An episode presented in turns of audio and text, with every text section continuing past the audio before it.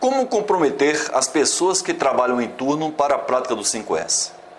Um tratamento especial deve ser dado aos processos da empresa que funcionam em regime de turno, grupo de pessoas que se revezam em uma mesma instalação em horários alternados e contínuos.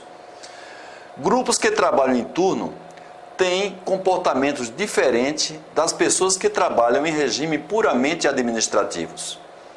Muitas vezes sentem-se discriminados por não participar de alguns eventos realizados na empresa quando todo o planejamento é feito para o horário puramente administrativo. É muito comum rixas entre grupos que trabalham em regime de turno. Cada grupo se acha melhor que os demais, acusando o, o outro, principalmente o anterior, por tudo negativo que ocorre no processo. Geralmente, tudo que há de errado, a culpa é colocada no turno da noite, você bem sabe disso. A melhor estratégia de implantação para esses casos é se aproveitar dessa rixa, criando uma discreta e sadia concorrência entre eles.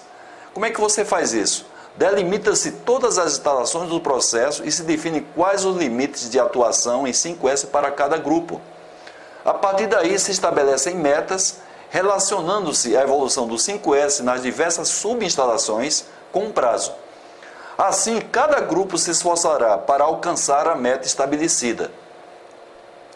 A vantagem dessa estratégia é que, uma vez delimitada a instalação de atuação de cada grupo, fica mais fácil atuar nas causas que dificultam a evolução do 5S nas respectivas instalações.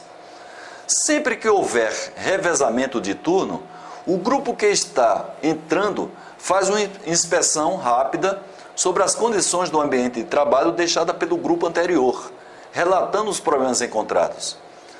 Apesar de haver uma discussão acirrada no início, há uma desaceleração gradativa ao longo do tempo, em paralelo com a própria evolução do padrão de 5S da área